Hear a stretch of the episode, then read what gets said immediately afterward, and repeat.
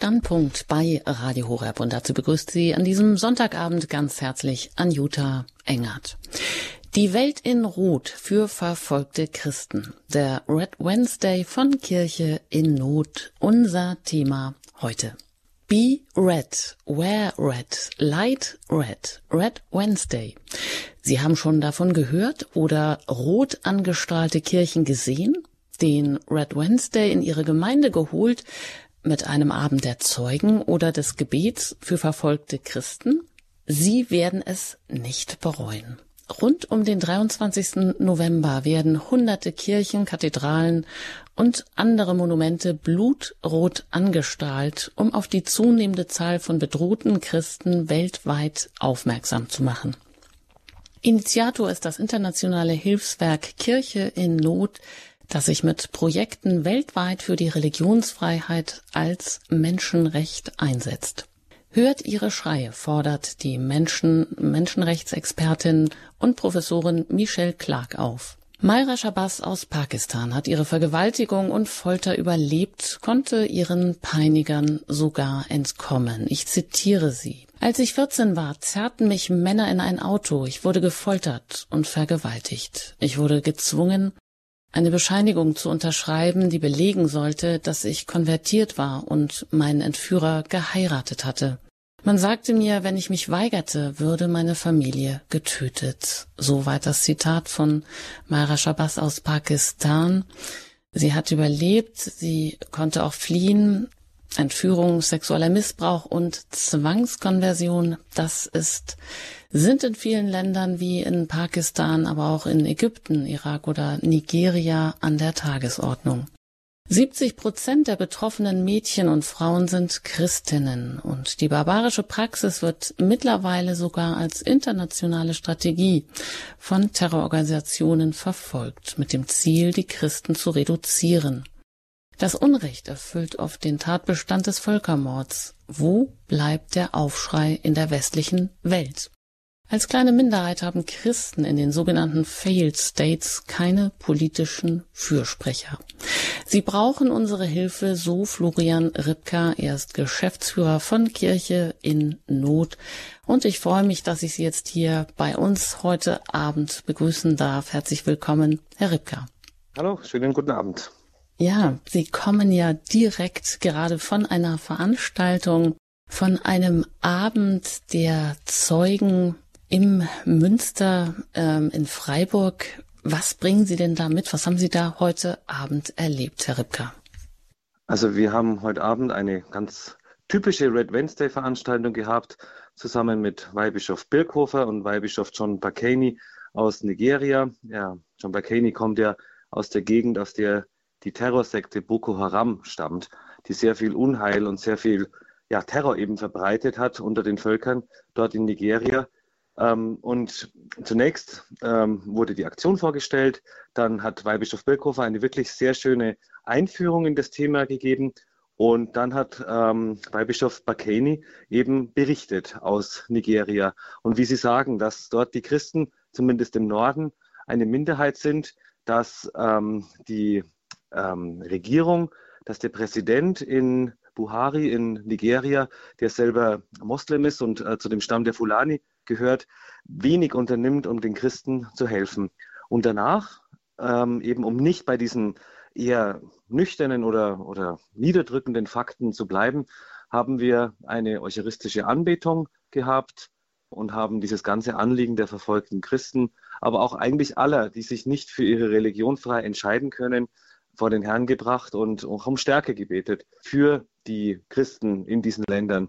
Aber auch für uns hier in unseren Landen, weil wir schon auch darauf erhoffen, dass ja spirituell auch eine Kraft ausgeht von den verfolgten Christen, die auch sich auf uns auswirken kann. Es gibt ja diesen, diesen, diesen Spruch oder diesen Satz des Kirchenlehrers Tertullian, der sagt, das Same der, der, das Blut der Märtyrer ist der Same der Kirche. Und das ist, glaube ich, schon etwas, was in der jetzigen Zeit, äh, ja, bei der Kirchensituation in Deutschland, wo wir auch um Erneuerung irgendwie lechzen, dass das auch ein, eine Quelle der Erneuerung sein kann. Und das ist eben heute hier in Freiburg passiert.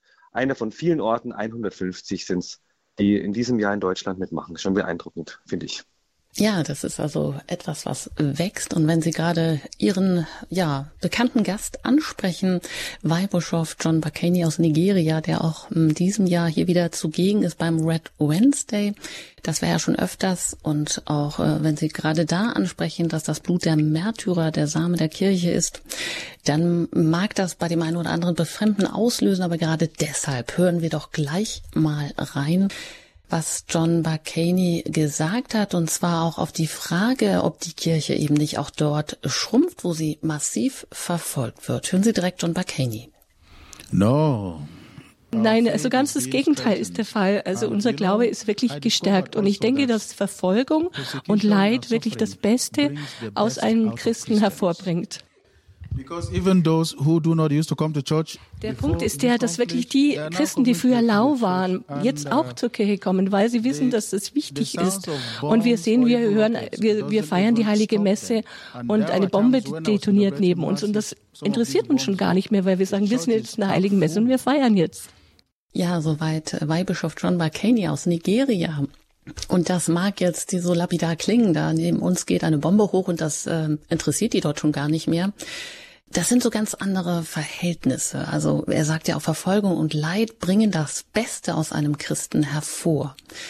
Ähm, Herr Ripke, was machen Sie für eine Erfahrung oder vielleicht auch heute Abend in Freiburg? Was haben Sie da für eine Erfahrung gemacht? Gab es da noch Gespräche hinterher oder äh, über die letzten Jahre hinweg, wo es ja auch schon den Red Wednesday gab? Ähm, kann das uns auch aus einer gewissen Sicherheit wachrütteln?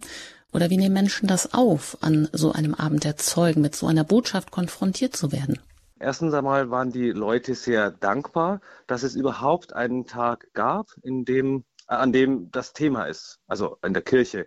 Das ist ähm, das Christenverfolgung und das Gebet für die verfolgten Christen und das Zeugnis der verfolgten Christen kommt vielerorts in den Gemeinden gar nicht mehr vor. Irgendwie bewusst oder unbewusst, keine Ahnung. Es ist auf alle Fälle ein extrem wichtiges Thema, weil die Kirche ja von Anfang an bedrängt war und immer ist. Und Jesus selbst verheißt es ja auch seinen Jüngern, so wie sie mich hassen, werden sie auch euch hassen. Ähm, aber das, das kommt irgendwie gar nicht wirklich in der Kirche vor. Und die, die Wohltäterinnen und Wohltäter und die Besucher der Andacht, die waren alle sehr, sehr froh. Und viele haben gesagt, es ist wirklich schön, dass ihr ähm, diese Aktion macht und dass ähm, Weihbischof Bakani diesen Weg von Nigeria bis, bis nach Freiburg auf sich genommen hat, um eben zum Berichten. Weil ähm, ja, es ist so, dass die Kirche in Deutschland ein bestimmtes Bild hat und das wird auch transportiert, aber es ist mitnichten vollständig. Also der, der, der größte Teil der Weltkirche fehlt ja, wenn man nur auf Deutschland blickt. Und diese Märtyrer sind einfach Menschen, die angesichts einer Not, einer Bedrängnis, einer Verfolgung bis hin zum Tod über sich hinauswachsen. Das haben wir auch festgestellt Anfang des Jahres, jetzt ein bisschen anderer Kontext, in, äh, in, in, in der Ukraine. Da ist jetzt zwar keine Christenverfolgung, aber auch da ist die Kirche auf einmal über sich hinausgewachsen. Das sind Priester, Ordensleute, Bischöfe, die eigentlich auch ein naja, ruhiges Leben ist vielleicht ein bisschen übertrieben, aber keine körperliche Bedrängnis zu fürchten hatten, auf einmal mitten im Krieg gestanden. Und dann haben die begonnen, ihre Häuser zu öffnen, ihre Priesterseminare in Flüchtlingsunterkünfte umzuwandeln. Die Priester haben begonnen, sich seelsorglich um die Verschreckten in diesen U-Bahn-Schächten und in den Bunkern zu kümmern. Es sind Anbetungsstunden im Bombenhagel, wenn man das jetzt mal so überspitzt sagen möchte, entstanden. Und ich glaube, das ist ein ganz, ganz geheimnisvolles, aber sehr echtes und reales Bild der Kirche, dass sie in der Bedrängnis, in der Not über sich hinauswächst und das macht Mut bei aller bedrückender Geschichten und, und Erlebnisse und Zeugnisse, die wir da hören. Aber das macht wirklich Mut und das zeigt wirklich, dass wirklich der Herr über allem steht und auch über aller Not und er auf diesen extrem krummen Zeilen dann doch irgendwie gerade äh, schreibt. Und für uns in, in Deutschland solche starken Glaubenszeugnisse und ja und fast schon äh, Gottesbeweise meiner Meinung nach auch schon bringt. Also ich denke, das ist etwas, was die, was die Leute uns immer wieder hier gesagt haben. Und ähm, natürlich gibt es einen Gedenktag für verfolgte Christen. Das ist der zweite Weihnachtsfeiertag, der Stephanustag. Aber der geht ja meistens im, im, im, im Weihnachtstrubel, ähm, hätte ich schon fast gesagt, unter. Also da, da geht es dann noch darum, die, die letzten Geschenke auszupacken. Dann noch die Verwandten zu besuchen, die man am ersten Weihnachtsfeiertag nicht besucht hat. Da steht die Krippe und da, da, da, dampft der Tee und der Glühwein, aber da wird nicht an verfolgte Christen gedacht, leider. Und deswegen war das auch die Intention vom, vom Weihbischof Birkhofer eben, das jetzt hier mal stattfinden zu lassen. Und der fand es sehr, sehr gut und wir auch, das mit der Aktion Red Wednesday eben zu verknüpfen. Das heißt, Menschen hierzulande sind tatsächlich wirklich mal dankbar, dass existenzielle Themen auch ja in die Kirche kommen, die Kirche, womit sie ja eigentlich auch zu tun hat, was die Kirche ausmacht, also dass wir uns hier nicht nur um unsere eigenen Themen immer drehen, im eigenen Saft schmoren, wenn ich das mal so sagen darf. Ähm, Herr Ripka, Sie als Geschäftsführer von Kirche in Not, Sie haben das mit auf den Weg gebracht, den Red Wednesday, Kirchen und andere monumentale Gebäude rot anzustrahlen, um eben auf dieses Thema weltweit verfolgte Christen aufmerksam zu machen. Äh, wie ist das denn eigentlich? Woher ist das gekommen? Also ich habe jetzt da nicht so, nicht so einen großen Anteil dran gehabt, dass es, ähm, dass es so groß wird. Alles hat 2015 begonnen.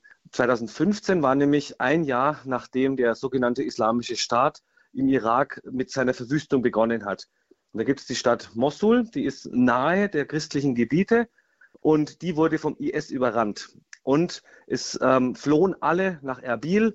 Viele Priester wurden vom sogenannten Islamischen Staat gefangen genommen und einer davon, ein Priester, ähm, wurde auch wurde gefangen. Der, äh, der hieß Douglas Basi oder heißt immer noch Douglas Basi. Er hat überlebt und Vater, Vater Basi wurde entführt, wurde schwer misshandelt, kam aber wieder frei. Und dann hat er sein, ähm, sein Zeugnis aber zur Glaubensstärkung weitererzählt. Das hat er mal auf dem Kongress von Kirche in Not eben gemacht. Da hatte er sogar noch dieses blutige Hemd dabei, das er damals, das er damals getragen hat. Und diese Geschichte hat er eben auch in Brasilien erzählt. Er wurde eingeladen vom brasilianischen Büro von Kirche in Not. Also Kirche in Not hat ja Ländebüros in 23 Ländern, dort sammeln wir Spenden. Und unsere Kollegen aus Rio haben ihn eingeladen und haben anlässlich dieses Begegnungstages mit den Wohltätern diese berühmte Christusstatue rot angestrahlt, um auf eben das, das Blut der Märtyrer, in dem Fall auch sein Blut, zu, ähm, ja, zu verdeutlichen oder darzustellen. Und das hat so ein Medienecho hervorgerufen. Das hat die Botschaft, die eben zu erzählen war, diese Botschaft der Vergebung und der Hoffnung und des Martyriums, hat es so verstärkt, dass ähm, das Büro in London daraufhin im nächsten Jahr begonnen hat, es systematisch auszubauen. Dann wurden auch diese roten Busse in London eingesetzt. Ähm, dann wurden Kirchen rot angestrahlt, aber dann sehr schnell wurde der Fokus ähm, auf Religionsfreiheit erweitert. Dann wurden auch Moscheen und Synagogen rot angestrahlt. Und irgendwann mal hat die ähm, hat Kirche Not dann beschlossen, dieses, dieses Konzept das auf der einen Seite ja simpel ist, also strahle etwas rot an, mache die Leute aufmerksam und fülle dann die, die Veranstaltung, die dahinter steht, einmal mit Glaubenszeugnissen, mit Information, aber immer auch mit, mit geistlichem, mit spirituellem Hintergrund. Und so ist es dann eben entstanden. Also Highlights waren ganz sicherlich, ähm, als das Kolosseum in Rom rot angestrahlt wurde oder die berühmte Kirche Sacré-Cœur in Paris oder der Trevi-Brunnen oder die Hofburg in Wien Allein auf den Philippinen waren es 1000 Kirchen, die ähm, beim letzten oder vorletzten Mal eben mitgemacht haben. Und Philippinen ist ja auch ein Land, in dem es teilweise auch große Schwierigkeiten gibt mit islamistischem Terror. Also so ist diese, ähm, diese Aktion nach und nach entstanden. Kirche in Not hat dann im Jahr 2018, meine ich, haben wir angefangen. Ähm, in Mainz haben wir begonnen, in einer Kirche, die im Zweiten Weltkrieg zerstört wurde und eben als Dokument ähm, nicht mehr aufgebaut wurde, sondern in der Ruine blieb. Und dann folgten Aktionen eben in München waren wir, in Berlin, in Frankfurt. Jetzt in diesem Jahr waren wir in Passau, in Regensburg. Ähm, dann sind wir heute in Freiburg.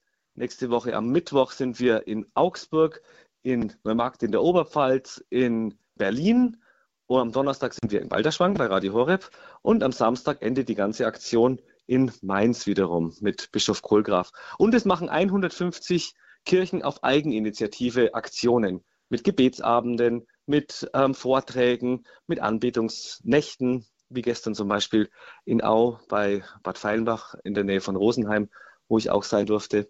Also es ist wirklich toll und schön und ich hoffe, dass sich da wirklich ein Gebetssturm entlädt, der dann auch die Zuversicht und die Kraft in die Länder bringt, in denen die Verfolgung herrscht, in denen es unseren Brüdern und Schwestern wirklich schlecht geht, nur weil sie eben glauben. Das sagt Florian Ripka. Er ist Geschäftsführer des päpstlichen Hilfswerks Kirche in Not. Heute hier zu Gast im Standpunkt bei Radio Horeb, ihrer christlichen Stimme in Deutschland.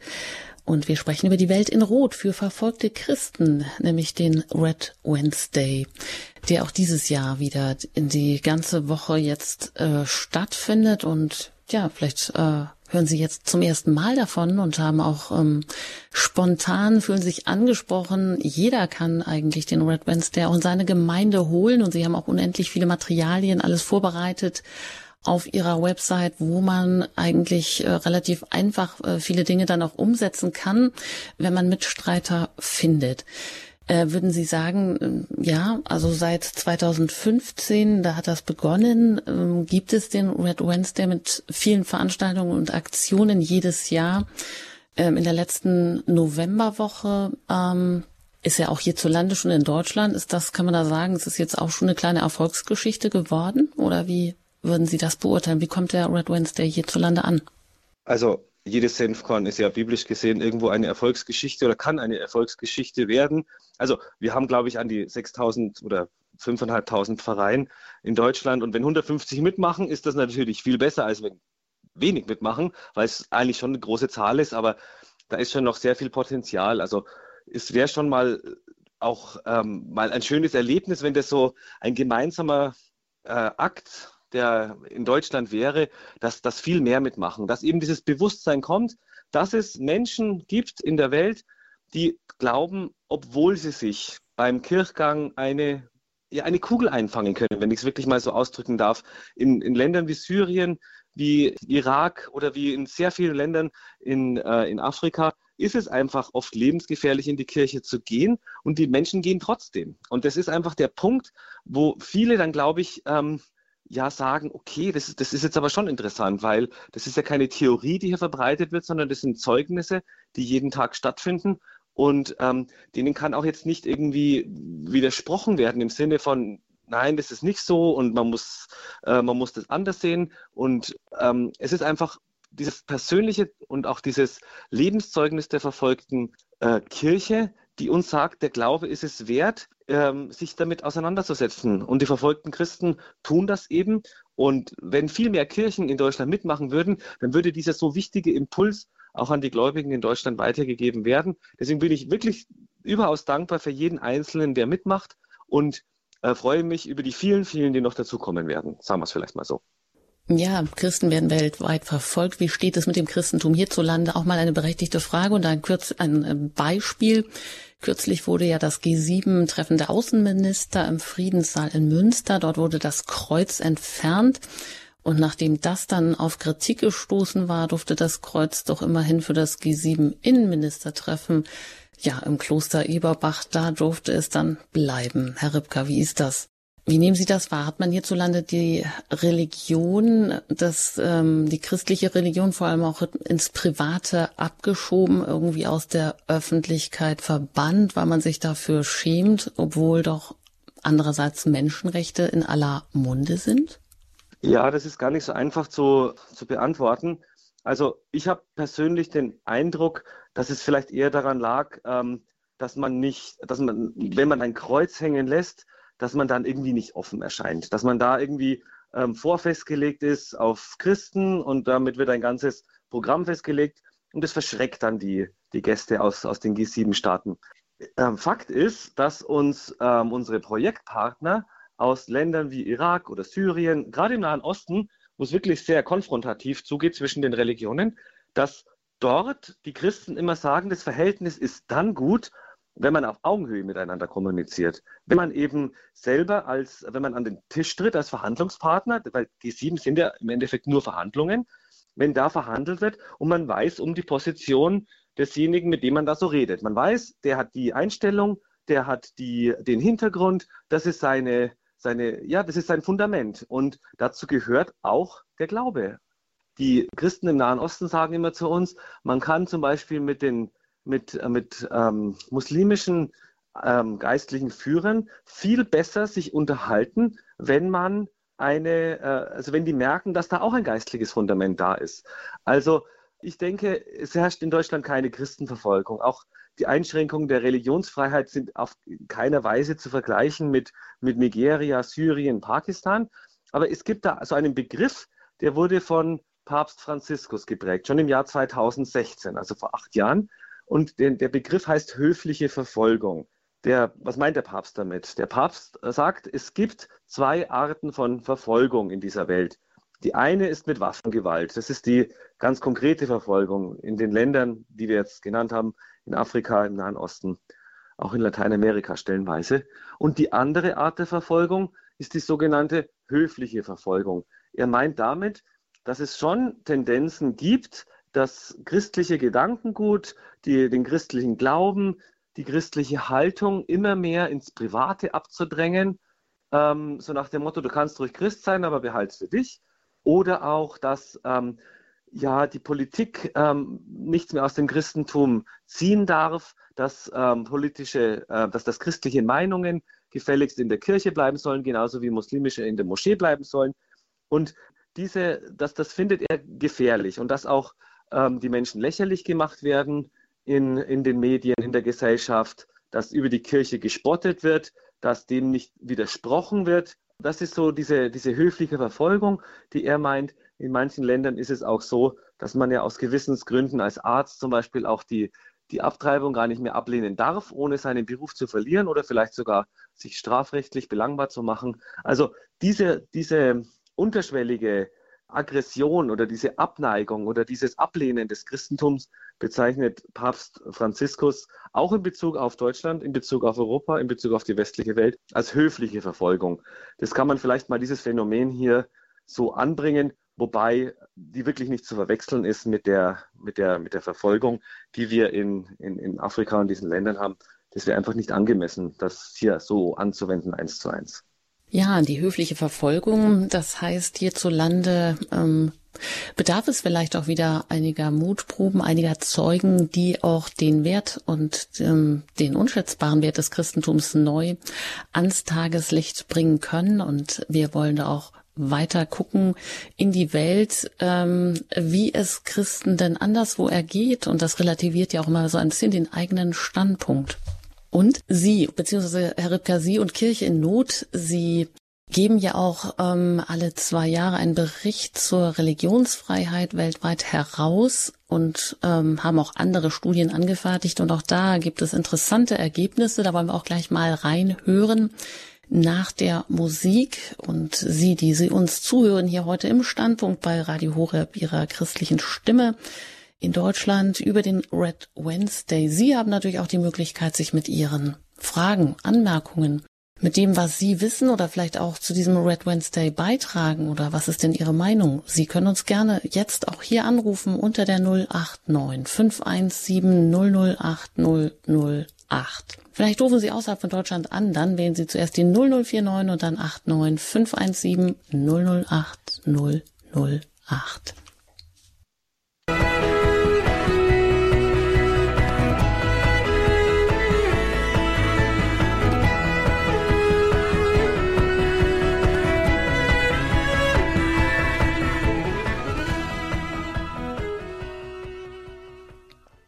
Die Welt in Rot für verfolgte Christen. Der Red Wednesday von Kirche in Not.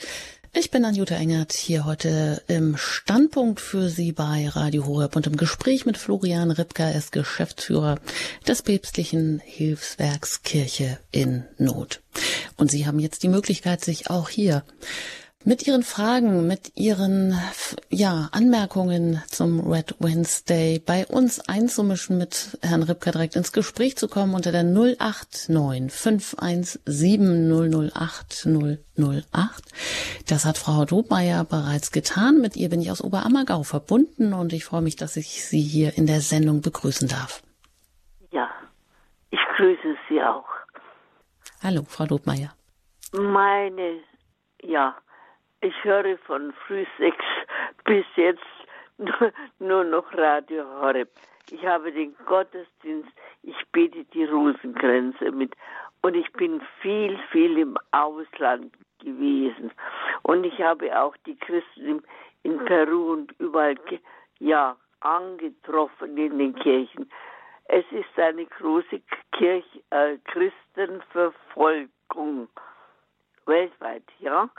Und, und ich sage dazu, wir müssen beten, beten, lieber Gott, steh allen Christen bei, dass sie ihren Glauben behalten, dass sie treu sind, dass sie Christus lieben.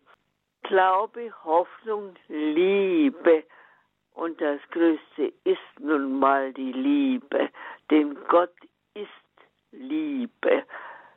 Und das will ich sagen, wir müssen das in die Welt, in die Welt tragen. Aber ich bin mhm. 87 Jahre, schwer behindert und ich kann nur noch beten, beten und alles Leiden aufopfern. Ich gehe meinen Kreuzweg.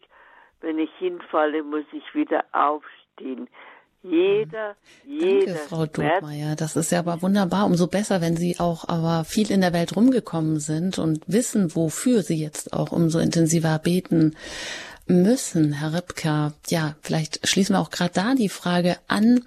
Ähm, Sie geben ja immer den Religionsbericht oder den Bericht zur Religionsfreiheit weltweit heraus, alle zwei Jahre. Und zwischen 2018 und 2020, da wurde das Grundrecht auf Religionsfreiheit in 62 Ländern nicht respektiert. Also auch gerade das, was Frau Dobmeier unterstrichen hat. Und ähm, ich glaube, Sie haben da 196 Länder untersucht. Wie würden Sie das Ergebnis zusammenfassen? Ja, also ähm, vielleicht nur kurz zu Frau Dobmeier. Das ist nämlich äh, das Gebet ist die absolute Grundlage für die Verbesserung der Lage. Oder ähm, wer weiß schon, was, was, was besser ist für die Welt. Also das heißt, dieses Leid der verfolgten Christen ist mit Sicherheit auch im Plan Gottes, weil sonst hätte er es ja auch nicht zugelassen. Ähm, aber diese, diese Stärkung, die die Christen brauchen, die, die kann natürlich nicht nur finanzieller Natur sein oder politischer Solidaritätsnatur sein, sondern da ist das Gebet wirklich das, was, glaube ich, den Unterschied im Herzen zwischen Stärke und Verzweiflung macht. Also dieses Gebet, glaube ich, kann man wirklich gar nicht zu, zu gering ähm, oder zu unwichtig, ähm, also das, das ist enorm wichtig, will ich damit sagen. Gut, äh, zum Bericht Religionsfreiheit weltweit. Tatsächlich wurden 196 äh, Länder auf der Erde untersucht, ähm, wie es denn um die Religionsfreiheit bestellt ist. Warum Religionsfreiheit? Weil die Religionsfreiheit äh, erstens die Grundlage jedweder kirchlichen Arbeit ist, ist klar, da wo sie nicht gewährleistet ist, kann die Kirche nicht richtig arbeiten. Und weil natürlich das Thema Religionsfreiheit eher dem Vokabular vieler Politiker und äh, Journalisten entspricht.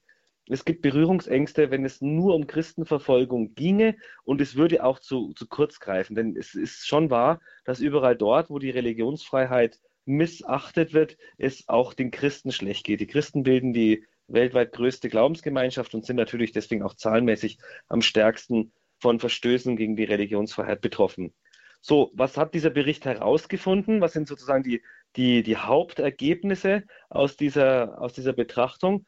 Also einmal, dass ein Drittel aller Länder der Erde, ähm, dass es dort Gesetze gibt oder Zustände gibt, ähm, die dazu führen, dass man seine Religion nicht ungehindert ausüben kann. Also das betrifft zwei Drittel der gesamten Menschheit. Das muss man sich mal auf der Zunge zergehen lassen. Bei zwei Dritteln der Menschheit kommt es dazu, dass man sich nicht frei dafür entscheiden kann, worauf man seine Hoffnung baut. Also das ist schon ein enormer Eingriff von Staaten oder von oder nicht staatlichen Akteuren wie so Terrorgruppen, ähm, wenn das nicht gewährleistet ist. Das können wir uns irgendwie nicht vorstellen in Deutschland ähm, oder vielleicht nur ansatzweise vorstellen. Ähm, aber es gibt also drei unterschiedliche Ausprägungen, die die Religionsfreiheit einschränken und die sind schon massiv. Also die erste sind zum Beispiel Staaten wie China oder Nordkorea, wo es sehr autoritäre Regierungen gibt. Also das heißt, die ihren Bürgern ähm, sehr, sehr viel vorschreiben, was sie, was sie tun dürfen, was sie nicht tun dürfen. In China ist es so, dass sich alles der, der Partei, also der, der, der, der Lehre der Partei, der Doktrin der kommunistischen Einheitspartei unterwerfen müssen. Und wenn es die Kirche auch macht, dann geht's ihr, dann, dann kann sie agieren. Und wenn sie das nicht tut, dann wird sie, werden sie geschlossen, die Kirchen, dann verschwinden die Priester. Dann ähm, ist es so, dass, ähm, dass die Kirche ja in den Untergrund abwandern muss. Jetzt ist es ähm, in China so, dass, ich habe es schon gesagt, alles muss sich der, der, der Partei unterordnen und das nimmt ähm, schon groteske Züge an. Ähm, es gibt einen Begriff, der heißt Sinisierung. Das ist ein Prozess, also ähm, ein Vorgang, bei dem alles der chinesischen Staatsdoktrin angepasst wird. Auch die Bibel. Sie kennen alle die, die Bibelstelle ähm, ähm, von, der, von der Ehebrecherin, wo Jesus äh, ähm, die gesteinigt werden sollte. Und am Schluss ähm, wirft keiner den Stein, weil, weil eben Jesus sagt, wer, wer, wer ohne Sünde ist, werfe den ersten Stein. Die, Sie kennen alle diese Bibelstelle, aber ähm, in der chinesischen Version lautet es dann so, dass, die, ähm, dass Jesus die Ehebrecherin erst einmal steinigt und dann zu den Leuten rundherum sinngemäß sagt, ähm, auch ich bin ein Sünder, aber wenn wir das Gesetz nicht einhalten, dann ist das Gesetz wertlos. Also das heißt, auch durch diese Verfälschung dieser Bibelstelle ähm, soll das chinesische Volk zur Staatshörigkeit, zum, also zum absoluten Gehorsam gegenüber dem Staat erzogen werden. Also solche, solche Einschnitte und auch solche Verfälschungen, also nicht nur der Bibel, sondern von allem, allem wird der, der also alles, jede Form von Literatur und, und Bildung wird dahin aufge, äh, angepasst, dass eben diese Staatsdoktrin unterstützt wird. Also das ist eine dieser drei ja, Hauptquellen. Die zweite. Ja, da machen wir da vielleicht mal kurz ähm, einen Einschnitt, wenn Sie weitersprechen über die Ergebnisse auch des Berichtes äh, der, zur Religionsfreiheit und äh, auf drei Einschränkungen eingehen möchten. Das erste genannt haben mit der Diktatur in China weil einfach noch die Leitungen im Augenblick ganz voll sind, äh, dann möchte ich gerade einfach die Hörer nochmal vorziehen. Nämlich, da bin ich jetzt gerade noch verbunden mit einer Hörerin aus Berlin, die ich hier begrüßen darf in der Sendung. Guten Abend. Ja, recht schönen guten Abend. Ich äh, habe mich doch durchgerungen anzurufen. Ich möchte mh, mm, eigentlich anonym bleiben. Und zwar Christenverfolgung äh, auf der ganzen Welt. Wir brauchen doch gar nicht so weit gehen. Vor Corona, ich weiß jetzt nicht welches Jahr, wurde während eines Gottesdienstes in Frankreich doch ein Priester geköpft. Und Schwestern wurden während des Gottesdienstes getötet. Ich selber habe am 29. August 2020, das war während äh, des ersten Corona-Sommers, in der St. Josefskirche in Berlin-Wedding äh, den Gottesdienst, die Heilige Messe feiern wollen. Äh, wir wohnen ja unter Corona-Bedingungen, äh, bekamen wir die Plätze zugewiesen und mit Maske natürlich und Abstand. Und der Gottesdienst hatte schon eine Weile begonnen, wurde noch ein jüngerer Herr äh, eingeführt, von oben bis unten schwarz gekleidet, auch sehr dunkle Erscheinung. Er wurde dann die Bankreihe neben mir äh, verwiesen. Äh, der Priester von der Annunziatur begann mit der Predigt, noch nicht den dritten Satz angefangen. Da sprang er von der vorletzten Reihe, dieser Herr, der äh, eingeführt wurde, nach vorne Richtung Altar und fing an, den äh, Priester zu verprügeln. Äh, ich schrie auf, äh, die äh, Gottesdienstteilnehmer waren wie versteinert. Ich hatte zum Glück mein Handy neben mir auf der Bank zu liegen, weil ich es ausgeschaltet, also leise gestellt hatte eigentlich noch. Sofort die Polizei benachrichtigt, dann bin ich auch äh, mit meinen 70 Jahren äh, nach vorne Richtung Altar gestürzt. Also ich weiß nicht, ich hätte ihn, ihn ja nicht verteidigen können, den Priester, aber dann kamen noch zwei andere Frauen äh, aus, der, äh, aus dem Schock hoch. Jedenfalls, er hat dann äh, letztendlich äh, abgelassen. Der Priester lag auf dem Boden. Der, ähm, sein Konzept, Predigtkonzept wurde dann zerrissen und dann ist er rausgestürmt. Na, wie auch immer, die Polizei kam dann irgendwann äh, ja, also ich, äh, wir wurden, ich wurde nie als Zeugin, äh, obwohl ja alle Daten vorlagen, äh, vorgerufen. Und so habe ich mehrere Fälle erlebt in ähnlicher Situation.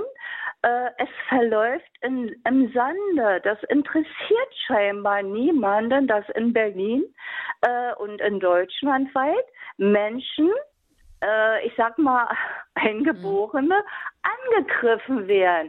Ich bin wegen meines Kreuzes dreimal äh, geschlagen, beschuckt worden. Okay, ja? das ist natürlich schon recht heftig. Tage das ist interessant, was Sie sagen. Wir gehen das mal weiter an Herrn Ripka. Ja, also das sind natürlich schon äh, Phänomene, die äh, sehr besorgniserregend sind, auf alle Fälle. Und da zeigt sich dann auch ähm, irgendwann mal die, die, die Schwelle hin von der, von der sogenannten äh, Intoleranz hin zur Diskriminierung, weil ähm, es ist schon so, dass äh, natürlich solche Fälle vorkommen können dass, und dass die auch kriminal, äh, kriminell sind.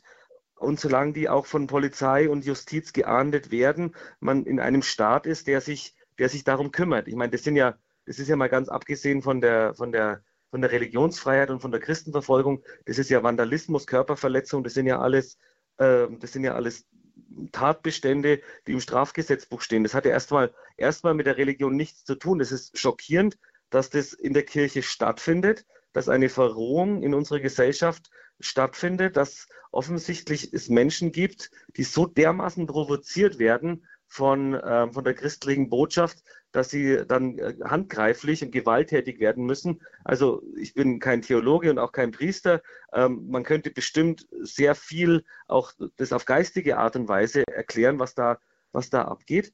Ähm, aber ähm, ich muss sagen, äh, um das Thema Religionsfreiheit geht es dann, wenn der Staat aktiv wegsieht. Also ähm, ich kann das jetzt nicht beurteilen, ob das in, im Sande verläuft oder ob das, ob diese, ob diese, diese, diese Taten, das wären ja dann Zustände wie auch in, in Pakistan oder in, in vielen afrikanischen Staaten, wo tatsächlich ähm, bei, bei dem Thema ähm, ja, Ständung von, von, von oder Zerstörung von, von Eigentum von Christen der Staat aktiv wegschaut oder einfach viel zu schwach ist, um zu agieren. Ähm, dass das jetzt in Deutschland der Fall wäre, dass das punktuell vielleicht nicht gemacht wird, ähm, kann ich nicht beurteilen. Aber ähm, also ich wiederhole nochmal, Zustände wie in diesen Ländern haben wir noch nicht, aber dass wir angefeindet werden können von Einzelnen, von Leuten, die sich so dermaßen provoziert fühlen. Ich habe auch den Eindruck, dass dieses Phänomen schon zunimmt. Ja, danke schön für Ihre, äh, ja, für Ihren Bericht aus Deutschland. Jetzt ähm, gibt, äh, geht es weiter noch mit einigen, die hier auch angerufen haben. Weiter geht's nämlich nach Erfurt und da bin ich mit Frau ähm, Kellermann-Spang verbunden. Ich grüße Sie hier in der Sendung. Guten Abend. Erstmal Dankeschön für diese äh, schöne Sendung. Äh, ich möchte wirklich meine Hochachtung aussprechen für all die verfolgten Christen in dieser ganzen Welt.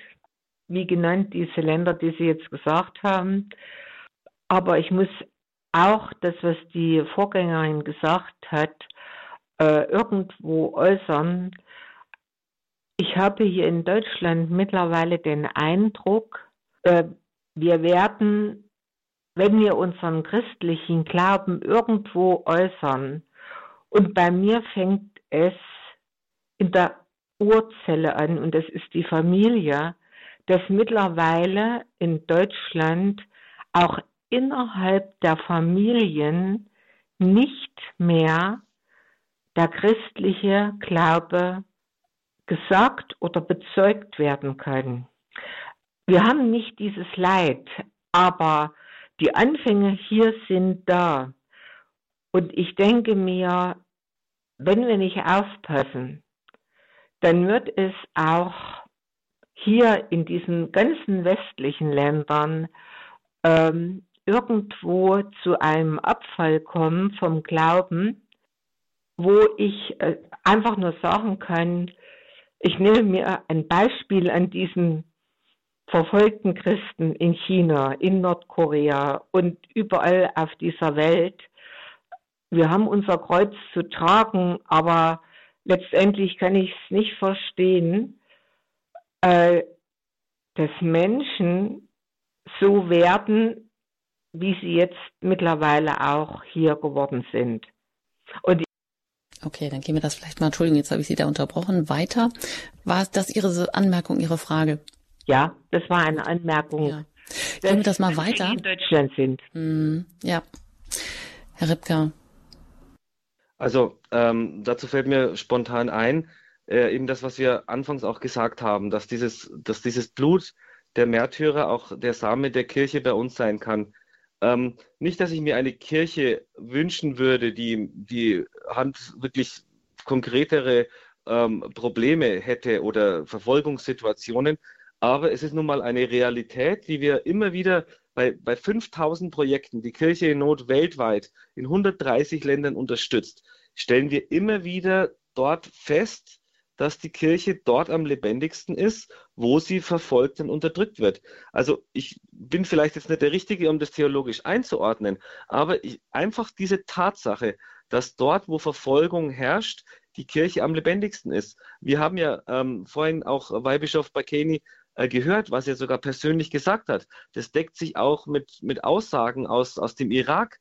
Ähm, Im Irak ist es zum Beispiel so, da hat, ähm, da wurde der islamische Staat ja zurückgedrängt und ähm, die Leute dort haben gesagt, als es um den Wiederaufbau ging, haben die Leute gesagt, bitte baut nicht zuerst unsere Häuser auf, sondern baut bitte zuerst die Kirchen auf oder die, die Gemeindezentren, weil unser Leben findet eigentlich im Rahmen der Kirche, findet eigentlich dort statt, wo wir uns taufen lassen, wo wir, wo wir heiraten, wo wir begraben werden. Also das ist, die Kirche ist dort lebendig, wo sie, wo sie verfolgt wird. Ähm, und das ist schon ein tiefes Geheimnis, das wir feststellen. Und in Deutschland ist es so, dass manchmal hat man den, den Eindruck, dass wenn man dieses Zeugnis der Weltkirche nicht reinlässt, dass dann die Zeugen einfach fehlen weil jemanden, der sein Leben für den, für den Glauben opfern will und das auch vielleicht getan hat oder schwer verletzt wurde, das ist einfach ein Glaubenszeuge, dem kann nicht widersprochen werden. Wenn jemand trotz aller Verfolgung trotzdem glaubt, dann, dann, ist, das, dann ist das bewegend. Wenn, wenn, wenn solche Zeugnisse fehlen und gar nicht vorkommen, wenn nur, wenn nur Diskurs stattfindet, ähm, das ist vielleicht zu schwach für viele Menschen. Die, die, die erkennen die Kirche dann in ihrer ganzen Strahlkraft gar nicht weil eben dieses Zeugnis der, der Märtyrer eben fehlt. Und das ist, glaube ich, schon ein Punkt in Deutschland, dass wir dieses Zeugnis der, der Märtyrer viel zu wenig wahrnehmen. Und vielleicht kann ja diese Aktion Red Wednesday da eine kleine Hilfe sein, das wieder zurückzuholen. Weil alle Menschen, die meinen, der Glaube sei veraltet oder er sei überholt oder nicht notwendig oder altmodisch oder wir alle kennen ja diese, diese ganze Reihe von Vorurteilen, die uns da immer wieder entgegengeworfen wird, wenn die mal sich mit jemandem unterhalten aus einem Land, ähm, in dem eben diese massive Verfolgung mit Waffengewalt auch stattfindet, und wenn die mitbekommen, was die Leute auf sich nehmen, schon für Gefahren, um überhaupt in die heilige Messe zu kommen, dann käme der eine oder andere vielleicht doch ins Nachdenken und würde vielleicht dann doch sagen, naja, vielleicht habe ich nur irgendwelche Vorurteile der christlichen Botschaft gegenüber. Vielleicht muss ich da mal ein bisschen tiefer graben, weil warum machen die das dann eigentlich? Das muss doch mehr wert sein als das, was ich jetzt für meinen Glauben hier empfinde. Und ich glaube, das ist das, was in Deutschland abgeht. Und wir brauchen ganz dringend die verfolgte Kirche in Deutschland. Nicht, dass unsere Kirche verfolgt wird, aber wir brauchen dieses Zeugnis der verfolgten Christen ganz unbedingt in Deutschland. Das ist meine mhm. ganz, bin ich ganz fest davon überzeugt. Und die wollen wir jetzt auch weiter reinlassen, die Zeugen die Sie uns jetzt hier gerade noch anrufen, bleiben Sie dran. Sie kommen alle noch, werden alle noch hier in der Sendung berücksichtigt. Heute hier im Standpunkt ähm, bei der Welt in Rot für verfolgte Christen. Wir sprechen über den Red Wednesday. Äh, mit Florian äh, Ripka ist Geschäftsführer des päpstlichen Hilfswerkes Kirche in Not. Und äh, sie geben jede, alle zwei Jahre einen Bericht über die Religionsfreiheit weltweit heraus, über die Christenverfolgung natürlich damit auch. Und auch andere Fallstudien haben sie mit in Auftrag gegeben. Und da haben wir in der Anmoderation schon ja das dramatische Beispiel von einem 14-jährigen Mädchen gehört. Und das ist leider aber auch kein Einzelfall. So steht es auch um viele Mädchen, die ihr Christsein in vielen Ländern gar nicht leben können. Und da hören wir jetzt noch mal rein über Mayra Shabazz aus Pakistan. Mayra Shabazz war 14 Jahre alt und sie war auf dem Heimweg von der Schule in der Nähe von Faisalabad in Pakistan. Es war der 28. April 2020. Und Mayra als christliches Mädchen war ihr schon klar, dass sie in einem Land, in dem Nicht-Muslime schikaniert werden, dass sie ein leichtes Ziel für Entführer war. Und dann wurden ihre schlimmsten Befürchtungen wahr. Sie wurde von drei Männern überfallen, sie wurde in ein Auto geworfen und sie wurde dann vergewaltigt und gefoltert. Und sie erzählte der, Police, der Polizei später, Sie haben mir gedroht, meine ganze Familie zu ermorden. Sie haben mir auch Nacktvideos und Bilder gezeigt, die sie von mir während der Vergewaltigung mit ihrem Handy gemacht hatten. Aus Angst um ihre Familie und aus Scham konvertierte Mayra zum Islam und heiratete einen ihrer Entführer. Ihre Familie wandte sich ans Gericht, um ihre Tochter aus dieser Zwangsehe zu befreien, aber sie hatten keinen Erfolg. Mayra gelang schließlich die Flucht und sie und ihre Familie verstecken sich jetzt, denn die Entführer haben gedroht, sie und ihre Familie zu töten. Ihre einzige Hoffnung ist nun, in einem Land Asyl zu finden, in dem ihre Sicherheit gewährleistet ist. Ihr Leben ist völlig zerstört worden. Im April 2019 berichtete die pakistanische Menschenrechtskommission, eine nationale Nichtregierungsorganisation, dass es allein in der Provinz Sindh im vergangenen Jahr 1000 Fälle von Zwangskonvertierungen von Christinnen und Hindufrauen gegeben hatte. Also nur in dieser einen Provinz, nicht im ganzen Land, in dieser einen Provinz. Führende Vertreter der christlichen Kirchen und anderer Minderheiten haben sich beim obersten Gerichtshof von Pakistan für eine Verfassungsbeschwerde zum Schutz von Mädchen vor Zwangsbekehrung und Zwangsheirat eingesetzt. Das war jedoch ohne Erfolg. Religiöse politische Parteien haben sich gegen die Änderung des Senats im Jahr 2019 ausgesprochen, mit der das Mindestheiratsalter für Mädchen von 16 auf 19 Jahre angehoben werden sollte. Sie behaupteten, die vorgeschlagene Gesetzgebung sei anti-islamisch und sie forderten, dass sie vom Islamischen Rat diskutiert werde. Häufig ist es in Pakistan so, dass Richter und Staatsanwälte die Heirat äh, genehmigen, wenn das Mädchen seine erste Periode hatte. Und Polizei und Gerichte werden zudem oft beschuldigt, mit den Tätern zusammenzuarbeiten. Ja, soweit hier ein Bericht. Ähm, hört Ihre Schreie hier vorgetragen in der Übersetzung von Michelle Clark. Sie ist bekannte Menschenrechtsexpertin und US-Professorin. Hier heute im Standpunkt bei Radio Horeb über die Welt in Rot für verfolgte Christen, über den Red Wednesday mit Florian Ripka von Kirche in Not. Herr Ripka, wie ist das, ähm, wenn das so massiv ist, die Verstrickung von Tätern, von Behörden, von Gerichten, wie in diesem Fall von Mayra Shabazz, die kein Einzelfall ist in Pakistan? Ja, wie können christliche Mädchen in solchen Ländern überhaupt existieren? Also es ist natürlich eine Tragödie und ähm, die, ja, die Mädchen äh, können leben in ihren einzelnen, in ihren Gemeinden, in ihren Familien. Also da sind sie sicher. Aber es ist tatsächlich so, dass man oft mit diesen Übergriffen rechnen muss. Vor kurzem war auch ein, ähm, ein Kollege von mir äh, im, in Pakistan und hat in einem Haus über ein ganz anderes Thema gesprochen. Ähm, auf einmal klopfte es an der Tür und da stand tatsächlich so ein Mob und hat auch die Herausgabe der Frau oder der Tochter äh, eben verlangt. Und dann sind sie, glaube ich, irgendwie durch die, durch die Seitentür geflohen und ähm, sind entkommen. Also es ist, ähm, es ist schon ein großes Problem, weil ähm, gerade in, in Pakistan ähm, einerseits es schon Fortschritte gibt, also in den großen Städten geben schon die einen oder anderen Gerichte, da gibt es eine wirkliche Verbesserung, dann dem Mädchen recht. Aber auf dem Land ist es eben nicht so. Das Problem ist auch, dass in, in Pakistan, in, in, den, in vielen Bevölkerungsschichten, ähm, auch eine große Akzeptanz ähm, für, diese, für diese Zwangsverheiratung eben da ist. Also das heißt, ähm, da wird dem Mädchen eher nicht geglaubt. Und ähm, das ist natürlich ein großes Problem. Und das nächste Problem, das muss man auch ansprechen, ist, dass wenn diese Mädchen dann doch irgendwann mal freikommen, ist es nicht so, dass sie ihre christlichen Gemeinden dann mit offenen Armen empfangen, sondern auch dort müssen diese Mädchen dann ein Leben als Ausgestoßene oder als Befleckte ähm, dann fristen. Also das ist auch schwierig, wenn sie wieder zurückkommen. Also auch da muss auch innerhalb der christlichen Gemeinden viel mehr Offenheit und, und die, viel mehr ähm, von diesem Gedanken, dass dieses Mädchen dann irgendwie schlecht wäre, ähm, das, das, das muss unbedingt äh, überwunden werden. Weil ähm, wenn es dann keinen sicheren Hafen mehr zurückgibt, dann gibt es in dem Leben dieses Mädchens nur noch einen, einen Neuanfang in einem ganz anderen Land und das können sich ja die, die allerwenigsten leisten. Also ähm, was ist da jetzt wichtig? Wichtig ist, dass, ähm, dass, dass das erst einmal zur Sprache kommt. Wichtig ist, ähm, dass erst einmal auch darüber gesprochen wird, weil die Dunkelziffer dieser Fälle ist ja enorm. Also das ist ja ein, die, die gesellschaftliche Ächtung und die gesellschaftliche Vernichtung ist eigentlich perfekt, wenn, ähm, wenn so etwas herauskommt. Also das heißt, meistens kommen die Täter durch und es sind nur ganz, ganz wenige Fälle, in denen eben das überhaupt zur Sprache kommt. Und wenn es zur Sprache kommt, dann haben wir es eben auch schon gehört, Frau, äh, Frau Clark aus den USA hat ja auch gesagt, dass es in vielen Fällen einfach ignoriert wird.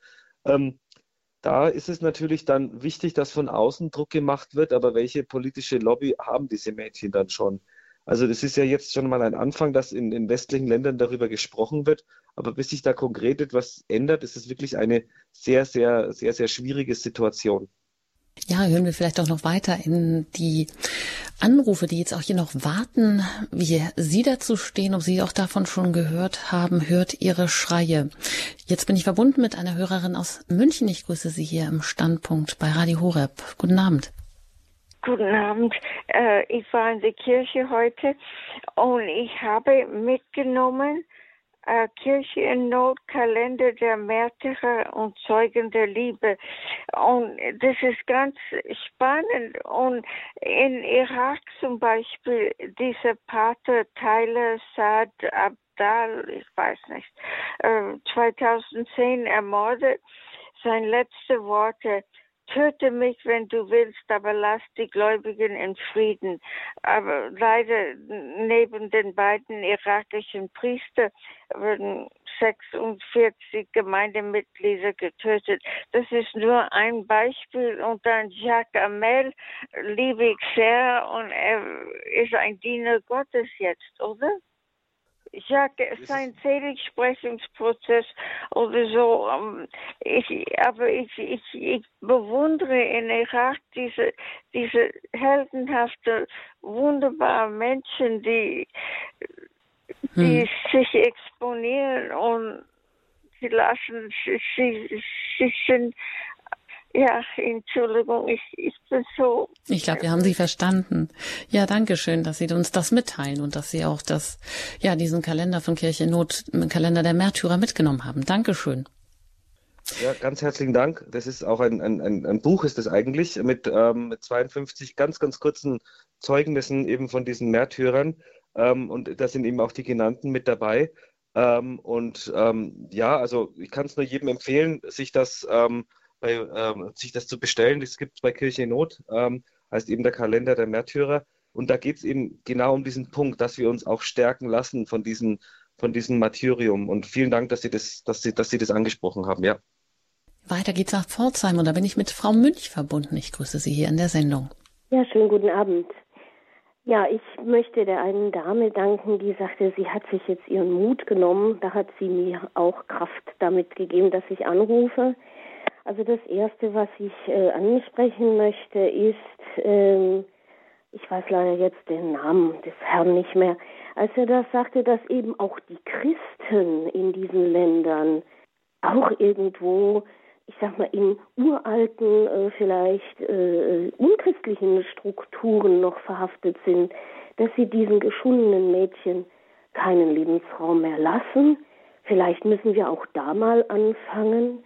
Und ich möchte äh, auch sagen, und äh, es ist eben so, warum ist das in diesen ganzen Ländern heute, früher waren sie christliche Länder, heute äh, werden sie verfolgt und eben die Gefahr, die dann bei uns in Europa und Deutschland eben so existiert, weil wir unachtsam, genauso unachtsam sind, genauso in einer gleichgültigen Toleranz, möchte ich mal sagen, stehen und die Gefahren laufen lassen. Ich sehe es durchaus wie die Hörerinnen auch, dass bei uns auch sehr stark politisch aktuell, es kann ja wohl keiner sagen, dass wir Politiker haben, die uns christlich hier in unseren Werten unterstützen, äh, eine durchaus versteckte Form. Diese blutige Christenverfolgung würde bei uns in der Form ja auch gar nicht gehen. Das wird geistig gemacht und ähm, auch zu der Thematik mit China. Äh, wir dürfen nicht übersehen, dass äh, unsere Sprache ebenso benutzt wird, verdreht wird und auch eine Bibelübersetzung in leichter Sprache, die auch nur eben gewisse Anzahl von Wörtern hat, ist eine Verfremdung der Bibel in einer ungeistigen äh, Art und Weise, die da zugrunde liegt, wo Ideologien sich einschleichen und, Entschuldigung, die Kirche da teilweise auch mitmacht. Und ich glaube, wir müssen als Kirche hier in eine höhere Achtsamkeit kommen, damit wir nicht nur die, das Fliehen unterstützen. Ich glaube, wir brauchen dieses Blut wirklich nicht. Wir sollten darum ringen, dass das gar nicht mehr nötig ist, dass das gar nicht erst passiert. Auch wenn wir diese Opfer, ich weiß nicht, ob ich sie bewundern soll.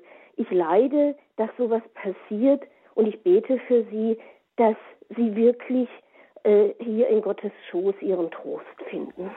Hm. Vielen Dank, Frau Münch. Gehen wir das weiter an Herrn Ripka.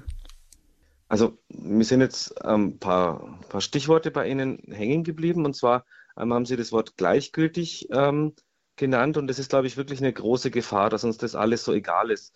Und das ist so ein, ein, ein geistiges Einlullen, das vielleicht auch bei uns in Deutschland ein bisschen so, so stattfindet. Und das auch nicht geprüft wird. Also und ich, ich sehe es halt immer wieder an den, an den Glaubenszeugen in den anderen Ländern. Diese Prüfung, der, die, die sind eine, einer enormen Glaubensprüfung halt auch unter, ähm, also ausgesetzt. Ähm, es gibt da auch eine Geschichte aus, aus Nigeria.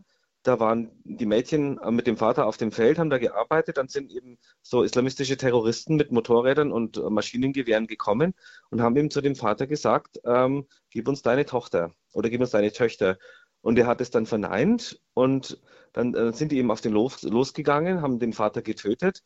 Die Kinder, ähm, also die eine Tochter ist da vor Schreck, wie sie das gesehen hat, in Ohnmacht gefallen, in, in einem Lager von Boko Haram aufgewacht wieder, wo sie sch schwerstens missbraucht wurde über einen langen Zeitraum und dann irgendwie fliehen konnte und jetzt in einem, äh, in einem, in, in einem Trauma-Heilungszentrum der der katholischen Kirche eben in Nigeria ist und langsam, langsam wieder ähm, die ganzen Halluzinationen und die ganzen Traumata verarbeiten kann.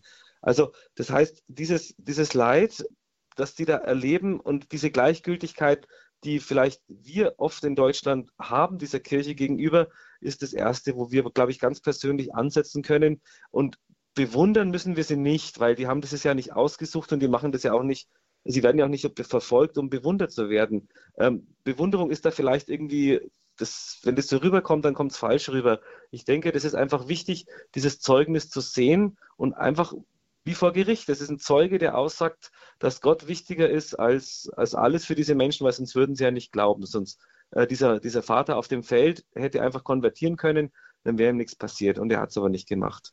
Und ähm, nochmal zu diesen christlichen ähm, Communities oder Gemeinschaften da in Pakistan, die dann auch ähm, vielleicht sich jetzt nicht so vorbildlich verhalten, wie wir das wünschen. Ich glaube nicht, dass wir uns da jetzt eine, eine, eine Beurteilung erlauben dürfen, dass die da irgendwas richtig oder falsch oder christlich oder unchristlich machen. Ich denke, in der Position sind wir nicht, dass wir uns da ein Urteil erlauben dürfen. Der gesellschaftliche Druck ist enorm groß ähm, in, in diesen Ländern und es das ist einfach nicht so, dass, dass, dass, dass jeder ähm, da dem, diesem Druck einfach widerstehen kann. Ich weiß nicht, wie, wie viel gesellschaftlichen Druck wir selbst widerstehen können. Also das kann ich nicht so stehen lassen, dass die sich da irgendwie ähm, anders verhalten müssten und denen eine Schuld geben. Es ist einfach eine Tatsache, dass es so ist. Die Schuldfrage soll der Herr irgendwann mal klären, beziehungsweise ähm, muss in die Beichte gebracht werden aber ähm, dass wir aus der Situation einer relativ freien, aber lauen Kirche bei uns hier im Lande ähm, über die, die Christen da urteilen, das, das glaube ich, wird der Sache nicht gerecht. Und ähm, ja, es ist tatsächlich so, dass wir ähm, dieses, es wäre gut, wenn wir dieses, dieses blutige Zeugnis nicht brauchen würden, aber wenn man auch auf den Kreuzweg Jesu schaut, denke ich, dass dieses Leid untrennbar mit der Kirche zusammenhängt und einfach hier und dort auf unterschiedliche Weise seinen Ausdruck findet. Ja, vielen Dank. Und gehen wir dann noch weiter nach Hamburg zu Frau Jürgens. Ich grüße Sie hier in der Sendung. Ja, ich grüße Sie auch und auch Herrn Ripka. Herzlichen Dank für diese wertvolle Sendung. Ich finde das ganz toll, dass Sie Reklame machen für den Red Wednesday. Und äh, wir werden ihn auch diesen Mittwoch das erste Mal in unserer Gemeinde begehen. Mhm. Freue ich mich schon drauf. Und ähm, ich wollte sagen, es gibt von Kirche in Not diese sehr wertvollen Sendungen, die mich auch all die Jahre, solange ich das schon höre, immer so gut informiert haben, so als Rezept gegen die Gleichgültigkeit. Das ist sonntags morgens von 8 Uhr bis 8.30 Uhr. Da gibt es immer die Weltkirche aktuell, wo also berichtet wird und Interviews und ja, Hintergründe dargelegt werden. Und von dieser halben Stunde habe ich schon wirklich all die Zeit, wo ich das jetzt höre, einige Jahre sehr profitiert. Ich habe eine Frage. Vor einiger Zeit war ein sehr bewegendes Zeugnis eines Bischofs aus Nigeria zu hören. Ein Interview. Er kam aus Nigeria, um hier also ja einen Hilferuf äh, an Europa und auch an uns zu richten. Und er ist dann auch später, soweit ich weiß, vor das Europäische Parlament konnte er also sprechen und die Lage eben in Nigeria und vor allen Dingen in seinem Bistum darlegen, was also von diesen Terrortruppen überrollt wird. Und ich habe die Frage, also alles, was ihm und seinen Gläubigen und was da in der Diözese von diesem Bischof Anakbe passiert, äh, ist ja jetzt schon also sehr gut von Ihnen alles dokumentiert, was da stattfindet. Also Nigeria hat ja auch den höchsten Blutzoll überhaupt an Christen. Jetzt äh, wollte der Bischof Anakbe die Mauer des Schweigens durchbrechen, was ich sehr gut fand. Er vertrat ja einen besonders klaren Ansatz und sagte, das hat also alles mit Klimawandel nichts zu tun. Es ist wirklich eine politische Agenda die Christen in den Gebieten, wo der Islam herrscht, von diesen Terrorgruppen natürlich dort zu vertreiben und zu vernichten. Jetzt war zu hören im Rahmen der Konferenz, Klimakonferenz in, Sie wissen schon, Sharm el-Sheikh, dass unsere Außenministerin daran denkt, auch Ländern wie Nigeria äh, ein, eine Entschädigung zu geben, so ohne irgendwie Bedingungen. Und wenn ich dann daran denke, was der Bischof erzählt hat über die Staatsführung, dass da alles in festen Händen ist, eben dieses einen Stammes, der ja auch, also da, also diese Fulani-Hirten, die da auch die Christen terrorisieren und umbringen und die Lebensgrundlagen einfach zerstören, ja, also die, die landwirtschaftlichen Strukturen zerstören und die Binnenflüchtlinge und ich würde Sie fragen wollen, Herr Ripka, was Sie meinen, wie würde Bischof Anakbe darüber denken, wenn er wüsste, dass seinem Präsidenten, wo ja nächstes Jahr diese wichtigen Wahlen sind in Nigeria, ja, wenn dem einfach mal so ein paar Millionen Dollar zusätzlich in die Hand gegeben werden, die er so verwenden kann, wie er möchte. Mhm. Ja, was danke, Frau meinen, Jürgens. Was meinen Sie dazu? Also gerade jetzt vor dem Hintergrund, den er so gebracht hat, wie da alles eben besetzt ist, vom diplomatischen Korps bis zum bis zur Polizei und Kommandostellen, Ministerien, also alles eben in der Hand der. Geben wir das einfach weiter, Frau Jürgens. Ja, danke. Danke, Frau Jürgens. Also ich ähm, durfte lange Zeit mit Bischof Anakbe ähm, kurz bevor er das gesagt hat, im Auto sitzen und habe mich lang mit ihm unterhalten. Und ähm, also ähm, er geht davon aus, dass jetzt bei den Wahlen im nächsten Jahr ähm, der, der, der jetzige Präsident nicht mehr äh, drankommt. Also ich glaube, er, er hat seine maximale Amtszeit hinter sich und ähm, Buhari heißt er, Muhammad Buhari, dass dieser Präsident nicht mehr gewählt werden kann. Und er hat eine echte Hoffnung, dass es besser werden kann. Er sagt, und ähm, das haben Sie ja vollkommen richtig wiedergegeben, dass ähm, der Terror in Nigeria erst einmal wenig bis gar nichts mit dem Klimawandel zu tun hat. Er sagt, er leugnet nicht den Klimawandel. Er sagt, klar, ähm, es gibt ähm, dieses Phänomen, dass da, ähm, dass da die Felder versteppen und eben, dass die Wüste sich ausbreitet und den Lebensraum der Menschen immer mehr, immer, immer mehr zurücknimmt. Dieses Phänomen gibt es schon, aber das gibt es in ganz Afrika, das gibt es auch in anderen Staaten der Welt und das, nicht überall muss die, Entschuldigung, muss die Antwort in der Gewalt bestehen. Also er sagt, das ist ein vorgeschobener Grund. Für Bischof Anakbe ist es so, dass es eine Form des politischen Islam gibt und ähm, diese Form des politischen Islam hat jetzt nichts mit Muslimen an sich zu tun und schon gleich gar nicht mit Muslimen in Deutschland. Das muss auch mal hier gesagt sein.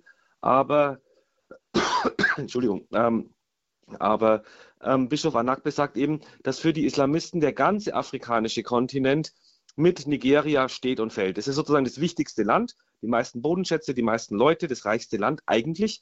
Und wenn dort der Islam ähm, sozusagen oder diese, diese, diese Auslegung des Islam, den die, die Terrorgruppen auch ähm, ja, propagieren und auch vorantreiben wollen, wenn die obsiegt, dann gehört der ganze afrikanische Kontinent äh, den Islamisten. Also das ist so diese Denke äh, und die Strategie, die Bischof Anakbe da sieht.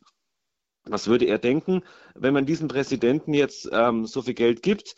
Ähm, er hat auch Begriffe wie Korruption verwendet, dass das Geld versandet, dass Nigeria eigentlich die stärkste Armee in ganz Afrika hat, aber die offensichtlich unfähig ist oder unfähig ähm, geführt wird, um gegen ja schon gut ausgestattete Terroristen, Boko Haram und andere Gruppen vorzugehen. Aber militärisch meinte er, ähm, müsse, die, müsse eigentlich die, die Armee und die Polizei in Nigeria durchaus in der Lage sein, da durchzugreifen. Man fragt sich, warum das nicht gemacht wird. Und dann kommen wir zu einer anderen Wahrheit, die wir bei Kirche in Not auch immer wieder feststellen. In diesen Ländern, im Nahen Osten, Afrika vor allem, gibt es oft keine einfachen Gründe, warum die Dinge so verfahren sind.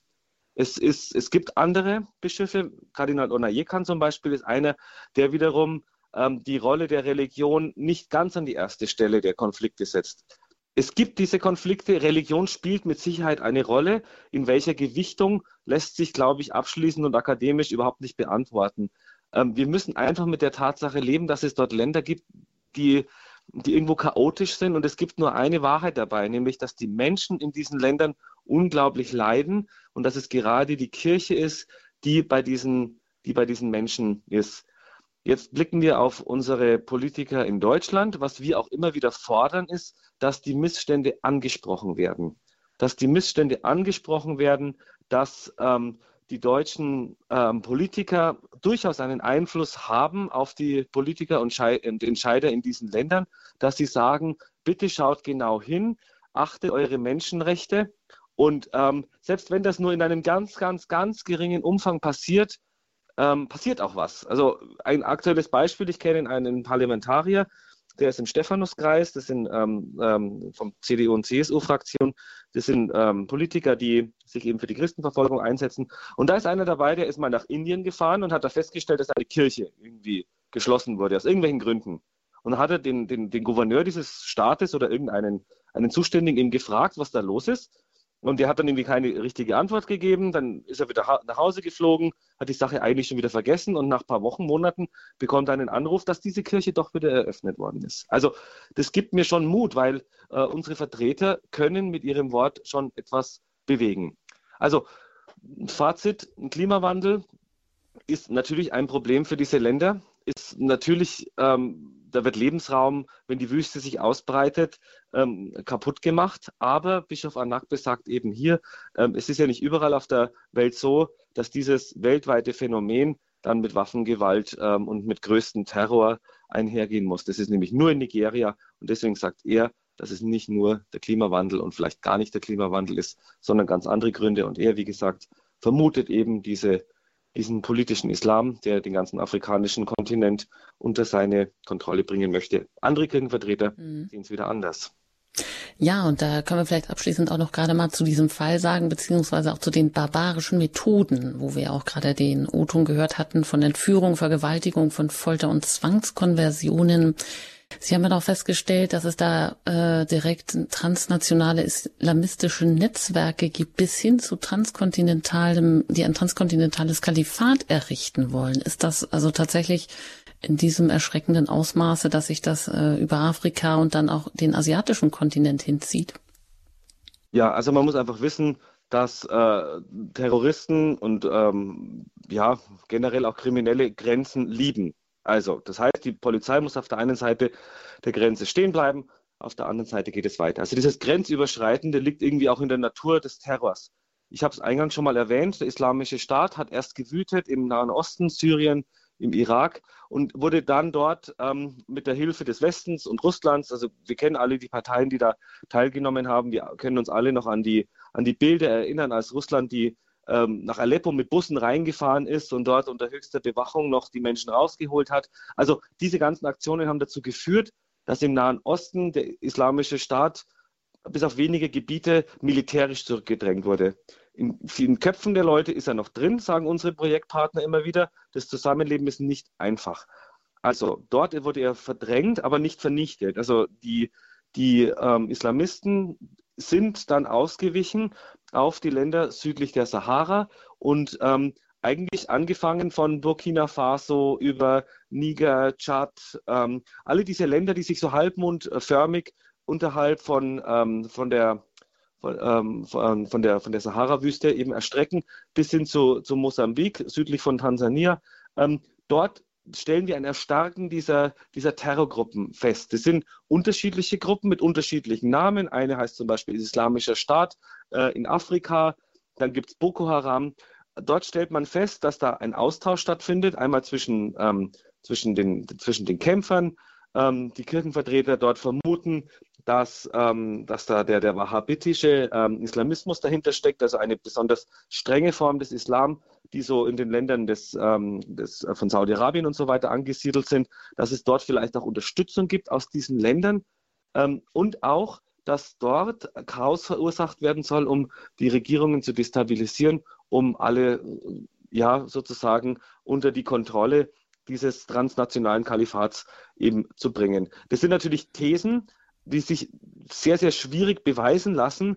Ähm, das, sind unsere, das sind auch Einschätzungen von ähm, einmal von, von Rechercheteams weltweit und eben von unseren Projektpartnern. Aber die Lage ist wirklich sehr, sehr unübersichtlich und wie gesagt, was sehr sichtbar ist, ist eben das Leid der Menschen, die, ähm, ja, die dort von der Kirche überall betreut werden, weil die Kirche ist ja auch überall, eben gerade in diesen Ländern. Ja, soweit Florian Ripka, Geschäftsführer des päpstlichen Hilfswerks Kirche in Not hier im Standpunkt bei Radio Horeb über die Welt in Rot für verfolgte Christen, über den Red Wednesday. Und da wollen wir uns auch nochmal ein Beispiel hineinhören aus der Kirche im Nahen Osten, die Sie gerade ansprechen. Ähm, in ein positives Beispiel, was, welche Rolle die Kirche im Irak hat, von Pfarrer Nashwan Kosa aus Erbil im Irak. Die Kirche im Irak ist eine Mutter für alle, nicht nur für Christen, sondern für alle. Es gibt keinen Fall, in dem der Priester oder der Bischof nicht eingreifen, um zu helfen und um zu unterstützen. Wir empfangen jene für die geistliche Führung und die pastorale Beratung, die die Arbeit suchen und jene, die haben Streit mit Nachbarn oder Bekannten haben, jemand, der ein Problem an seinem Arbeitsplatz hat, jemand, der eine Beschwerde bei der Polizei hat, sie kommen zu uns erst. Die Tür ist die Kirche, ist immer offen für alle und bleibt immer offen. Pastoralen und sozialen Situationen. Und vor kurzem haben wir begonnen, Nachrichten aus den gleichen Gründen zu empfangen, wie die Muslime auch brauchen sie uns. Was ein wunderbarer Schritt für einen echten Dialog mit dem anderen ist. Das ist echt ein Schritt, mit denen die Zukunft zu bauen. Wir sind hier für alle Menschen. Wir können unsere Augen nicht schließen. 24 Uhr müssen wir wach sein jemand uns ruft, braucht eine Hilfe, müssen wir wie Polizei bereit sein. Der Priester oder der Bischof und auch die Kirche sagt nicht, ich habe dir nicht anzubieten, oh Mann, aber ich würde meinen Besten geben, um zu helfen. So wird die Kirche mit ihren vollfüllten Gläubigen die Zukunft bauen. Ja, ein positives Zeugnis auch, ähm, von einem Abend der Zeugen von Pfarrer Nashwan Kursav aus Erbil im Irak. Und er sagt, die Kirche im, im, Irak ist eine Mutter für alle. Sie muss bereit sein wie die Polizei. Und aber er gibt eben auch diesen hoffnungsvollen Ausblick, äh, wie die Kirche mit ihren Gläubigen auch die Zukunft bauen wird und ein Instrument des Friedens werden kann oder die Religionsfreiheit. Ja, können Sie das so äh, unterstützen, Herr Ripka? Ja, also das ist durchaus so. Ähm, um wieder mal Papst Franziskus zu ähm, äh, zitieren.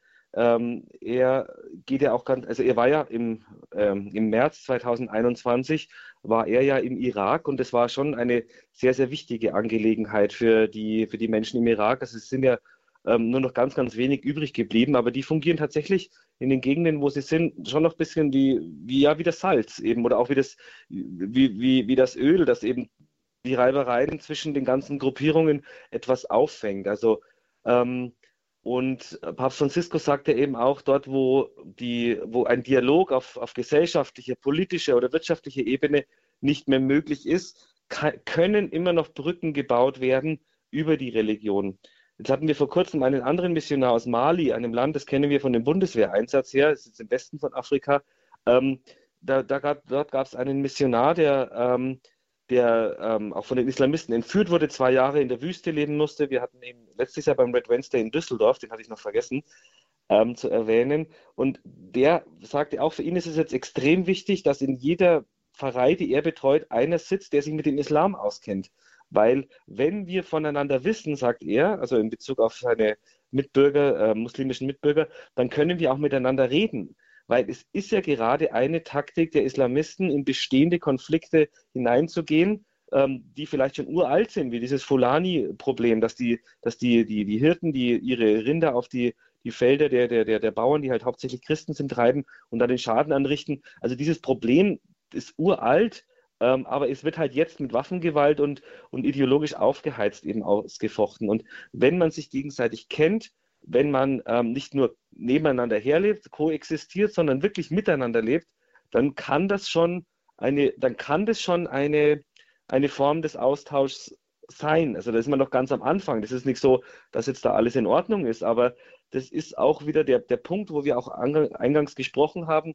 Wenn Kreuze bei uns in Deutschland abgehängt werden, dann ist es eben nicht so, dass man, dass die Religionen sich auf Augenhöhe ähm, begegnen, sondern es ist dann so ein bisschen so ein anders verstandener Begriff von Religionsfreiheit, nämlich dass man alles von Religion befreit. Das ist jetzt nicht wirklich das, was Religionsfreiheit bedeutet, weil Religionsfreiheit bedeutet auch nicht, dass eine Religionsgemeinschaft geschützt wird oder dass eine Religion geschützt wird oder Anspruch auf Schutz hat, sondern dass jeder Einzelne das Recht hat, sich seine Religion zu wählen.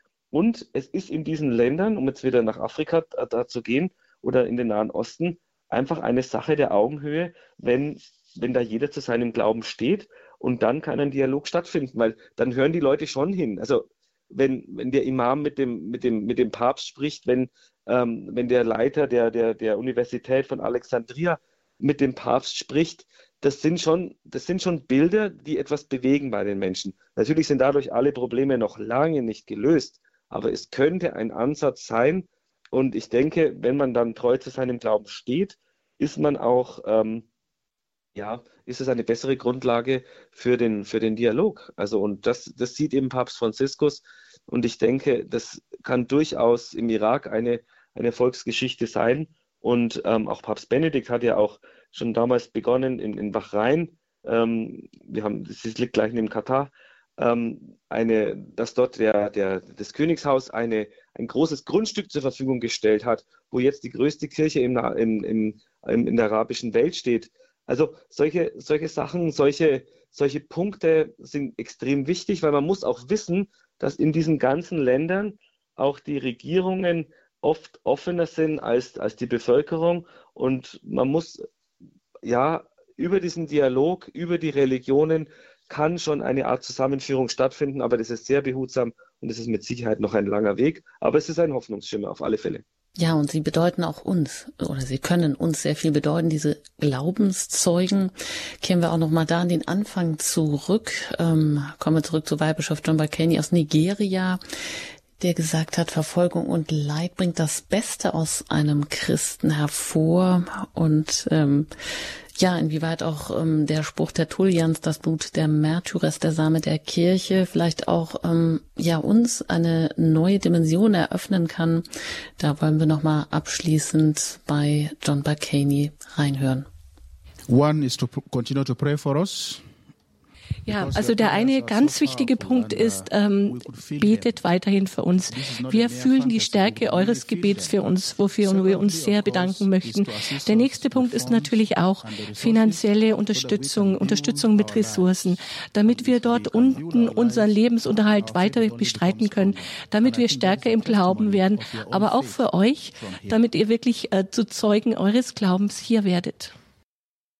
Äh, wir also zu Zeugen unseres Glaubens werden, brauchen wir auch unsere Glaubensbrüder aus äh, weltweit, die eben aber auch sehr oft verfolgt werden. Die Welt in Rot, der Red Wednesday. Herr Ripka, abschließend, was können wir heute hier tun? Sie sagen, der Red Wednesday, so wie er heute Abend im Freiburger Münster auch mit einem Abend der Zeugen stattgefunden hat, ähm, da waren viele Menschen sehr froh, dass solche Themen überhaupt hier mal auch vorkommen. Ja, was können wir tun? Was können wir noch weiter tun? Also die Arbeit von Kirche Not steht immer auf drei Säulen. Gebet, Information und Spende.